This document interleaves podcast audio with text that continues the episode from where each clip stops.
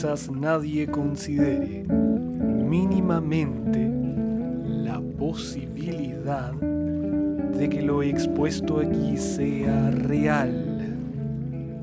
Situación para la que estamos preparados. Lo terrible e inesperado sería que lo comiencen a considerar. Embárquense en este bote, en esta nave desvencijada. Embárquense en esta dalca, esta dalca macabra.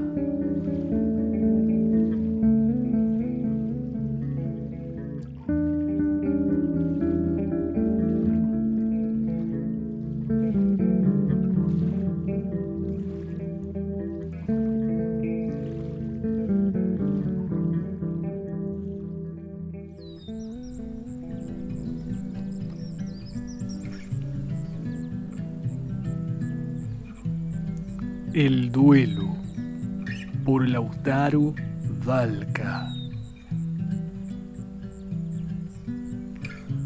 Un veloz pájaro termina su raudo viaje estrellándose contra una ventana, cayendo sin vida al suelo. Las pequeñas y rollizas manos de un párvulo cogieron el cadáver del ave yacía a los pies de la pared y tras un rápido manotazo asestado por el padre de la criatura, el ave sin vida nuevamente cayó a la húmeda tierra en aquella isla.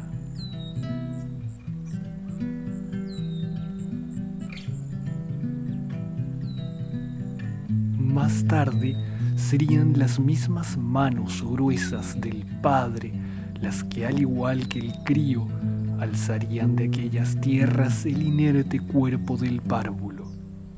Entre la amargura, llanto y dolor, caminando en silencio hacia el hogar.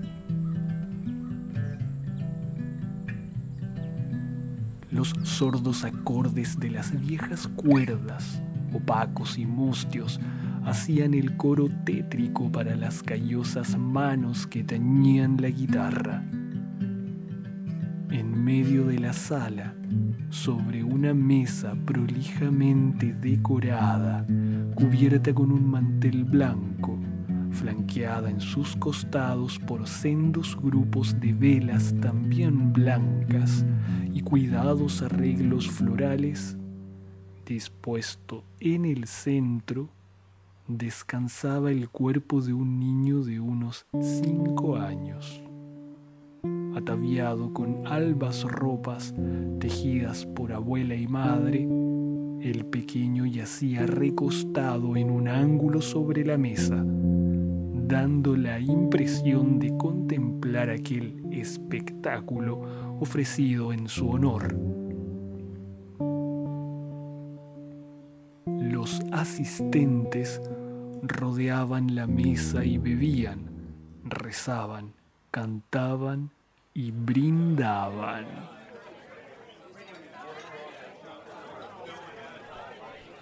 De pie junto al cadáver, una figura invisible a los sintientes velaba por el alma del inocente. Realizaba guardia por unos ojos de mirada profunda que observaban desde una ventana toda la algarabía funeraria. Ojos que al igual que el vigilante permanecían invisibles a los deudos mortales.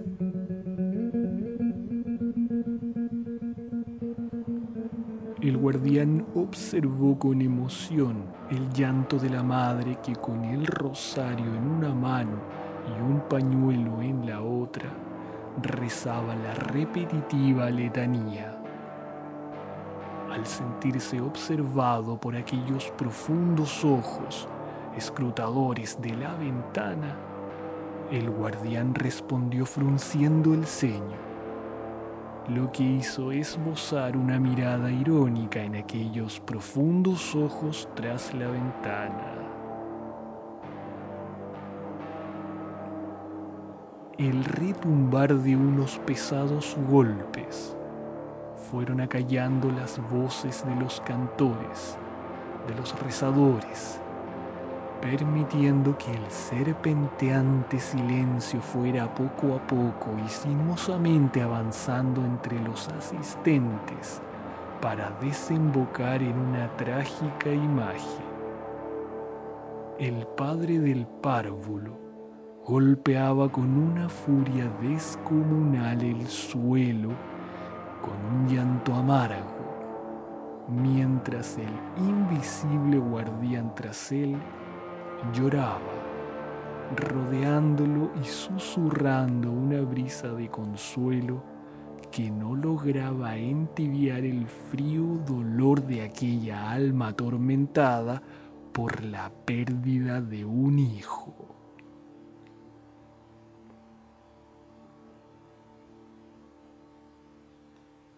El velorio siguió desarrollándose, sucediéndose los cantos, entre rezos, oraciones y el intermitente y esporádico choque de vasos, brindando de vez en cuando. El guardián miraba celosamente a los ojos de mirada profunda que ahora se encontraban dentro de la sala del velatorio. Ambos seres intangibles se miraban desafiantes, uno velando por el alma del inocente, el otro acechando.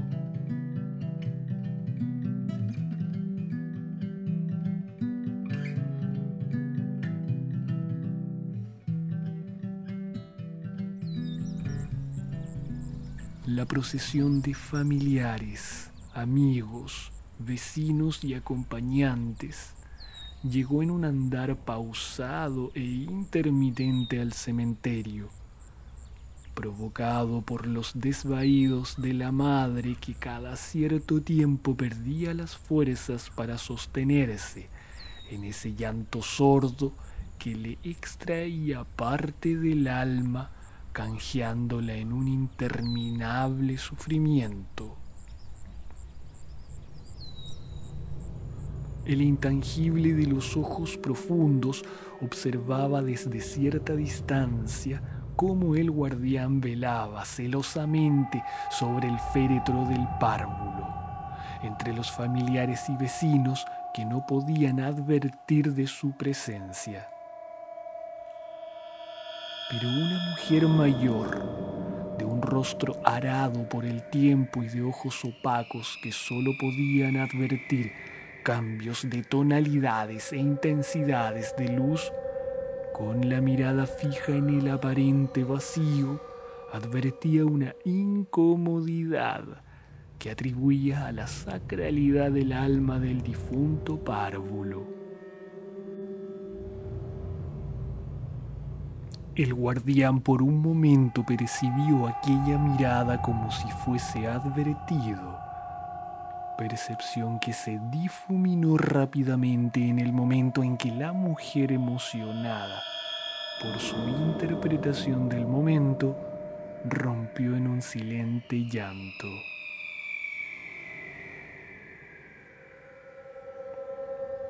Una vez oficiado el responso, lentamente comenzaron a descender el ataúd, instante en que la madre del párvulo se acercó a su esposo.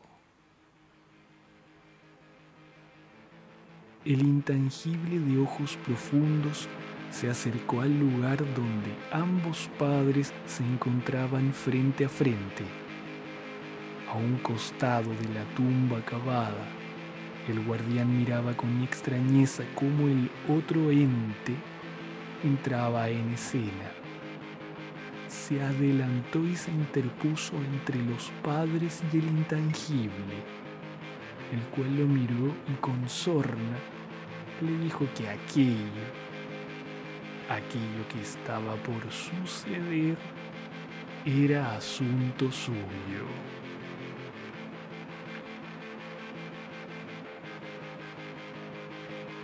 El guardián extrañado veía como la madre de pie frente a su esposo, con los ojos rojos, llorando, abrió la boca de la que surgió un grito de rabia y dolor y con ambas manos empuñadas golpeó el rostro del padre de la criatura en reiteradas ocasiones, hasta que el hombre, luego de ponderar que la mujer no se calmaría tan pronto, le cogió ambos antebrazos, sosteniéndolos con firmeza. El intangible de ojos profundos mantenía una mirada de satisfacción y goce por el desarrollo de los acontecimientos ante la mirada de incredulidad del guardián.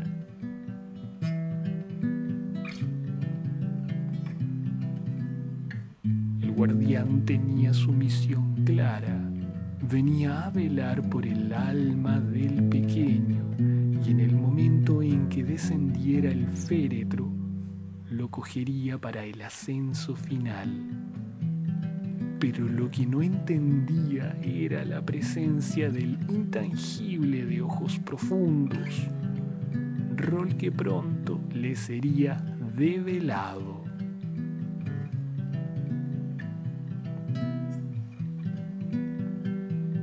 El intangible posó sus manos en la madre y en su esposo, y con aire triunfal rió hacia el guardián. Acercándose, le explicó que esas dos almas le pertenecían, ya que le habían sido asignadas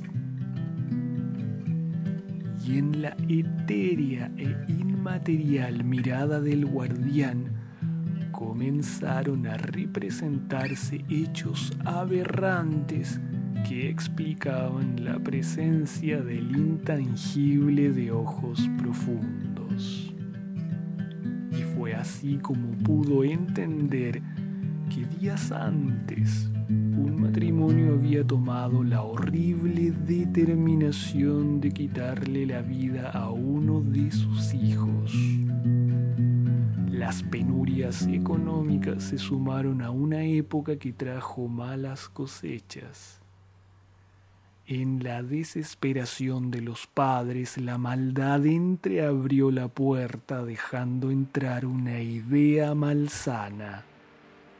Y siendo el párvulo, el más enfermizo del clan familiar, no tuvieron mucho que esperar a que el pequeño empeorara de una gripe. Y fue cuestión de tiempo que la muerte arribara.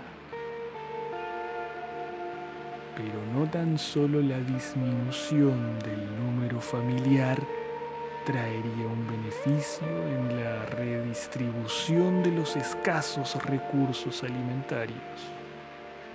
En aquellas tierras insulares, los velorios de infantes significaban un ingreso extra a los dolientes familiares, siendo un acontecimiento social por el cual se cobraba su asistencia. Los anales de la historia de aquellas comunidades cuentan de velorios realizados durante varias jornadas, donde la estancia se alargaba con tal de seguir percibiendo la entrada económica producto de la comida y bebida ofrecida a los asistentes. La despedida y acompañamiento a los deudos resultaba en una catarsis que liberaba toda la frustración y dolor producidas por la rudeza de las condiciones de vida que experimentaban esas comunidades, donde la pérdida de un ser querido era parte del paisaje cotidiano.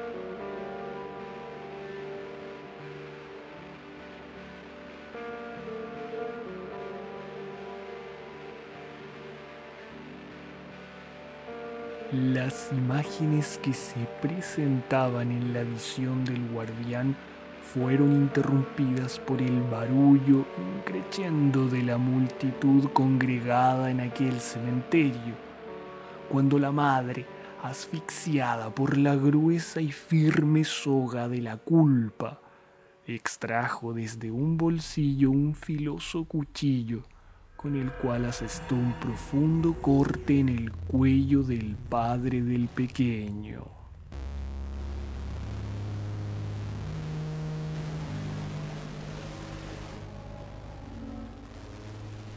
El silencio se apoderó de todos, ya que luego del corte propinado a su esposo, la mujer rápidamente se puso la daga en su garganta en señal de amenaza impidiendo a los asistentes que le quitaran el arma. La escena detenida solo veía el tiempo transcurrir a través de la sangre que emergía por el cuello del hombre, quien iba alejándose de la vida paulatinamente. Enfrente su mujer le observaba tiritando, entregada a espasmos y llanto, luchando por librarse de la soga que le oprimía el alma.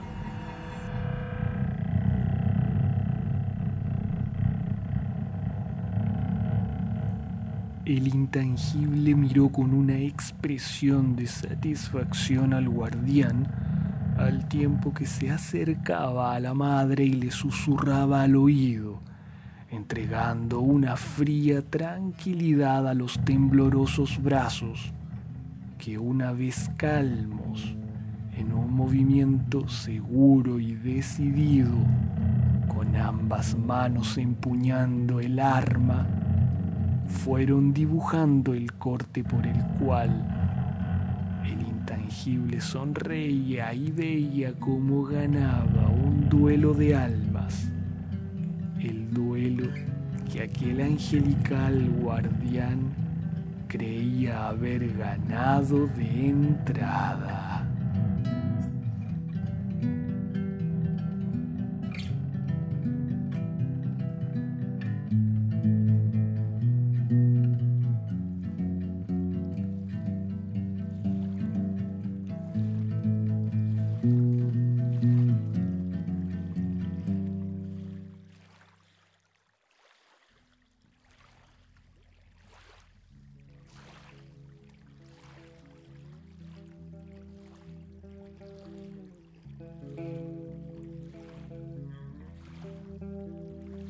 Saludamos a la Patagonia chilena por medio de la 1500 AM, Radio Tierra del Fuego, en la ciudad de Porvenir. En la Patagonia Argentina nos escuchan por la 97.3 Radio Fogón en el hoyo Chubut. Les recordamos que nos pueden escuchar en la aplicación de podcast de su preferencia los invitamos a dejar sus comentarios en las redes sociales. En Instagram, Facebook y Twitter nos encuentran como Dalca Macabra y el correo electrónico es contacto arroba dalcamacabra.cl. Por nuestra parte, los esperamos en una semana más con otra historia a bordo de esta nave ruinosa y desvencijada, varada en una caleta insular llamada Dalca Macabra. Hasta entonces.